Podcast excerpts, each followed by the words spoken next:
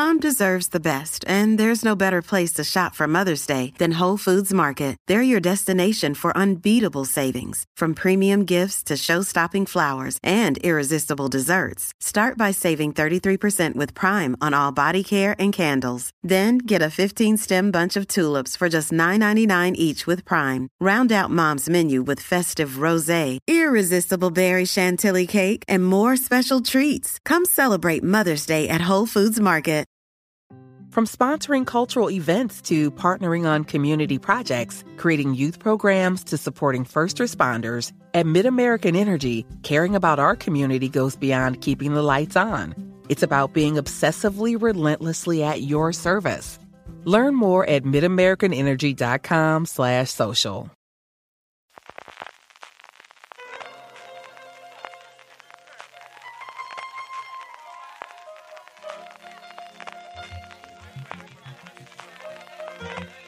Estás escuchando Fuera de Series con CJ Navas.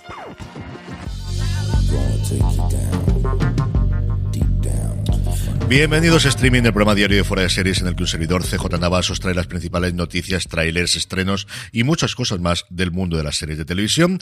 Edición del jueves 26 de mayo de 2022, un día bastante, bastante, bastante tranquilo, tanto en noticias nacionales como internacionales. En Estados Unidos se están preparando para el fin de semana del Memorial Day, con muchos estrenos de cine, especialmente la nueva Top Gun Maverick, y como os digo, se ha notado la ausencia de noticias prácticamente desde toda la semana, más todavía eh, a lo largo de hoy, y también aquí en España. Quizá la más importante ha sido la renovación por parte de Netflix de Bienvenidos a Eden, su última producción española. Segunda temporada para la serie de Amaya Salamanca, incorpora a su elenco a Carlos Torres de La Reina del Flow y a Nona Sobo de Entrevías. En la nota de prensa Netflix hablaba de cómo ha sido una serie que ha llegado en muchos sitios al top 10 global de televisión de hablando inglesa, que ha estado en el top 10 actualmente de España, Francia, Alemania, Turquía, Argentina, México y Brasil, un porrón de horas, en concreto 116 millones 970 mil horas. Si os hubiese dicho 50 mil más, o 50 mil menos, o 50 millones más, o 50 millones menos, lo mismo os iba a dar a vosotros que a mí, pero el caso es que estas son las cifras que ha dado Netflix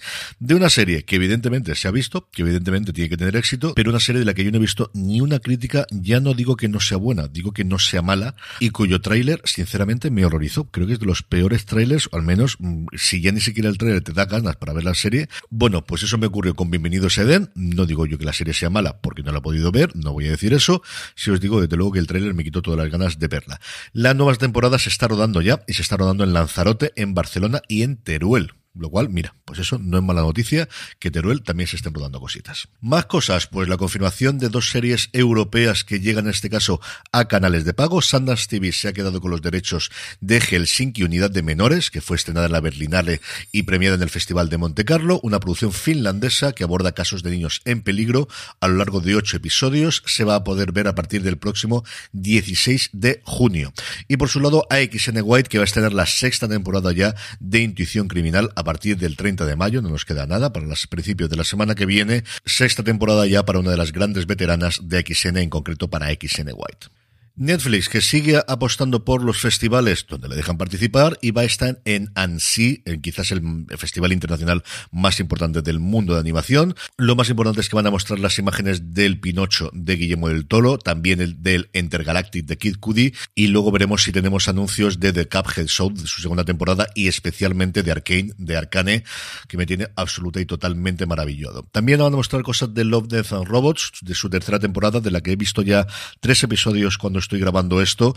El primero de los tres robots, bueno, pues ni fu ni más, ni todo lo contrario. Él creo que es el antepenúltimo de los militares con John Manganello que se infiltran en una cueva. ¿Quién le mandaría meterse en la cueva? bastante, bastante gore, pero con un tono tuloide que me ha gustado muchísimo. Ya lo ponía en la sinopsis y me ha gustado bastante, bastante, bastante.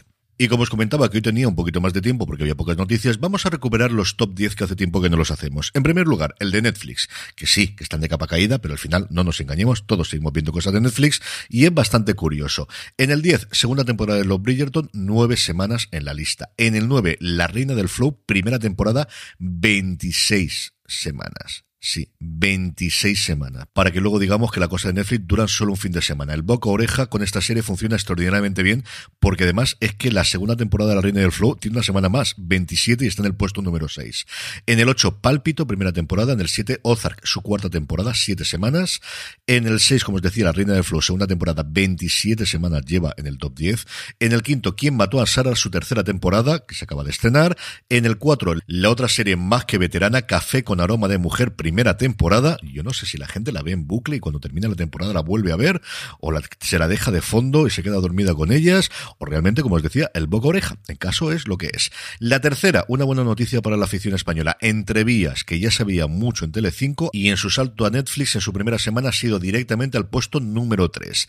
En el 2, hablaba de ella al principio, bienvenido a Den, temporada 1, tres semanas, por lo que os decía, que la serie se ve que la crítica será la que sea, pero que la serie se ve. Y en el 1, y esta me ha alegrado muchísimo, El abogado del Link, la adaptación de la segunda saga más numerosa en cuanto a novelas de Michael Connelly, de alrededor del personaje de Mickey Hale, que ya llevó en su momento McConaughey a la película, su primera temporada, y yo creo que todo apunta a que tendremos renovación, porque además tenemos como unos cuantos libros para alargar las historias. Es una pena que tengamos en plataformas distintas la adaptación de Harry Bosch, en Amazon Prime Video y aquí de Link con Lawyer y aquí Mickey Haller porque al final en muchas de las novelas coinciden los dos. En algunos libros aparece uno de los personajes como secundario del otro, en otros los dos al mismo nivel, y esta sí que es una pena porque no tiene pinta de que se vaya a producir aunque ya veremos qué ocurre en el futuro. Y junto con esta, una más general que solamente Netflix, que es la que nos proporciona Just Watch, ya sabéis, la aplicación y página web que yo siempre recomiendo cuando alguien me pregunta, oye, ¿dónde se puede ver esto?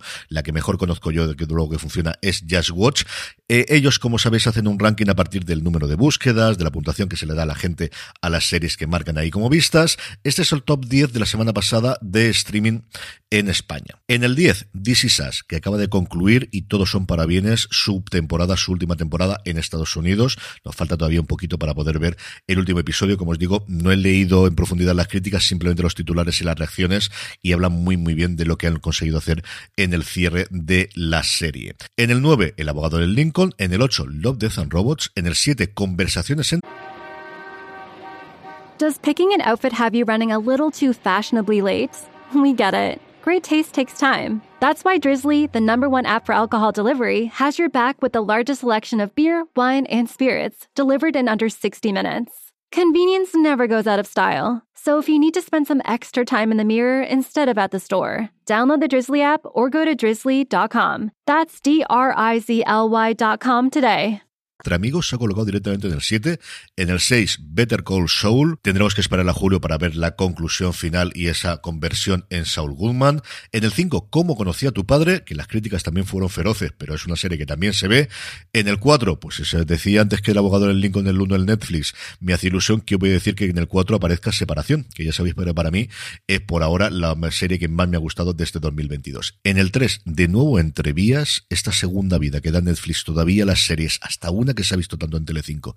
De verdad que es alucinante. En el 2, La mujer del viajero en el tiempo. Y en el 1, The Star Case. Dos series de HBO Max en los dos primeros puestos, por encima de las estrenos de Netflix, incluido Entrevías, por encima de Better Call Saul en Movistar Plus, por encima de absolutamente todo, The Staircase y La Mujer del Viajero del Tiempo en los dos primeros posiciones de ranking que, como os decía, hace Just Watch. En trailers volvemos a tener muy poquita cosa. Quizás lo más destacado es que Netflix España ya ha sacado su adelanto de los estrenos del próximo mes, del mes de junio, y por fin tenemos la fecha de la sexta temporada de Peaky Blinders. Va a llegar completa a España el próximo 10 de junio. Unos pocos días después, el 22, llegará la tercera temporada de The Umbrella Academy. Tenéis el enlace, como siempre, en las notas del programa en fueradeseries.com. Estrenos de series solo tenemos uno y es que Cosmo está en la segunda temporada de Pretty Hard Cases. De nuevo tendremos en nuestras pantallas a las detectives Wazowski y Duff que en este caso se van a enfrentar a la corrupción policial. Y el estreno, desde luego, para mí es la del documental Anthony Bourdain, un chef por el mundo, que se va a poder ver en Movistar Plus, cosa curiosa porque los derechos en Estados Unidos los tiene HBO Max, que todavía no la han estrenado, pero aquí, como os digo, la vamos a poder ver en Movistar Plus desde hoy. El documental está dirigido por Morgan Neville, el oscarizado director de A 20 Pasos de la Fama, que luego ha hecho cosas muy, muy buenas en los últimos tiempos. Y nos acerca a la figura de Anthony Bourdain desde que se hace famoso a finales de los 90, principio del 2000. En el 99 es cuando publica su libro Confesiones de un chef y a partir de ahí su vida fue otra cuando ya tenía más de 40 años hasta su triste y trágico final eh, con el suicidio en, el hotel en Francia. El documental eh, combina imágenes y sobre todo vídeos de archivo, vídeos propios de la familia de Bourdain con entrevistas a quienes fueron sus principales colaboradores y amigos. Si habéis visto algunos de sus documentales, de sus series documentales, muchos de ellos los tendréis en la cabeza. Está Dai Chang, está José Andrés, que en los últimos tiempos fue muy, muy amigo de Bourdain. Está, por supuestísimo, Guy Pert, el, chef de Le Bernardin, el tres estrella Michelin, que es quizás el mayor amigo que tenía Bourdain, el que más apareció en sus eh, series y que tristemente está rodando con él en Francia cuando se suicidó. De hecho, fue el que le encontró el cuerpo. Y va narrando su vida y sobre todo su obra, su obra audiovisual, la que hizo en sus cuatro series, desde el primigenio Turismo Culinario, que es como se llamó aquí la serie en España, a Sin Reservas, la que hizo para el Travel Channel durante tantos tiempos. La cosa extraña que es de Layover, que es el cómo visitar una ciudad mientras estás esperando el siguiente avión, como él tenía que hacer tantas veces, y luego su obra culmen, su obra maestra en CNN, Parts Unknown. Programas que inicialmente eran de cocina, programas que inicialmente eran de viajes, pero programas que al final eran él encontrando a gente nueva, encontrando a situaciones nuevas y, hablando con gentes de todo el mundo. Bourdain definió totalmente el género de los programas de viajes culinarios, que veis ya no solamente en programas en televisión, sino también en canales de YouTube, que han proliferado en los últimos años. Hay muchísimos de gente muy, muy interesantes, algunos con un tono más divertido. Ayer hablamos, por ejemplo, de Alimentar a Phil, que es un programa con esa misma premisa, pero con un tono mucho más eh, gracioso y divertido de que solía tener Bourdain, que cuando era cachondo era muy, muy cachondo, eso también es cierto. Pero a mi modo de ver y de los millones de fans que tenía en todo el mundo, pues nadie ha logrado hacerlo. Dave Chang, posiblemente en la segunda temporada de Ugly Delicious, sea lo más parecido que yo haya podido ver a, a Bourdain. Y yo creo que se me nota de la voz. Mira que han pasado ya casi cuatro años, el, desde el 8 de junio del 2018, eh, y lo sigo echando de menos. Es de esta gente que, que creo que la echaré de menos toda la vida. Sé que lo he contado varias veces y posiblemente me lo hayáis escuchado ya, pero por una más no va a pasar nada. Yo me acerqué a Bourdain por Netflix y por su puñetero algoritmo, y es que durante un tiempo no hacía más que me recomendarme una serie de un señor mayor, muy delgado, con el pelo blanco, dentro de una canoa y un programa llamado Pars Unknown. Y, no entendía el por qué, porque no entendía que podía hacer eso. Hasta que vi el primer programa y qué razón tenía el puñetero algoritmo. Ese fue el día que descubrí que realmente el algoritmo podía aportarme y descubrirme cosas nuevas. Y a partir de ahí fui un absoluto loco de él. He visto todas, absolutamente todos los vídeos de sus series, he leído todos sus libros, le he seguido todo, he podido ver todas las charlas que he podido ver de él en YouTube y, de verdad que fue un mazazo de estas personas que nunca has conocido, pero que siempre has sentido como si las conocieses y, que, como os digo, cuatro años después, de verdad que todavía no lo he superado.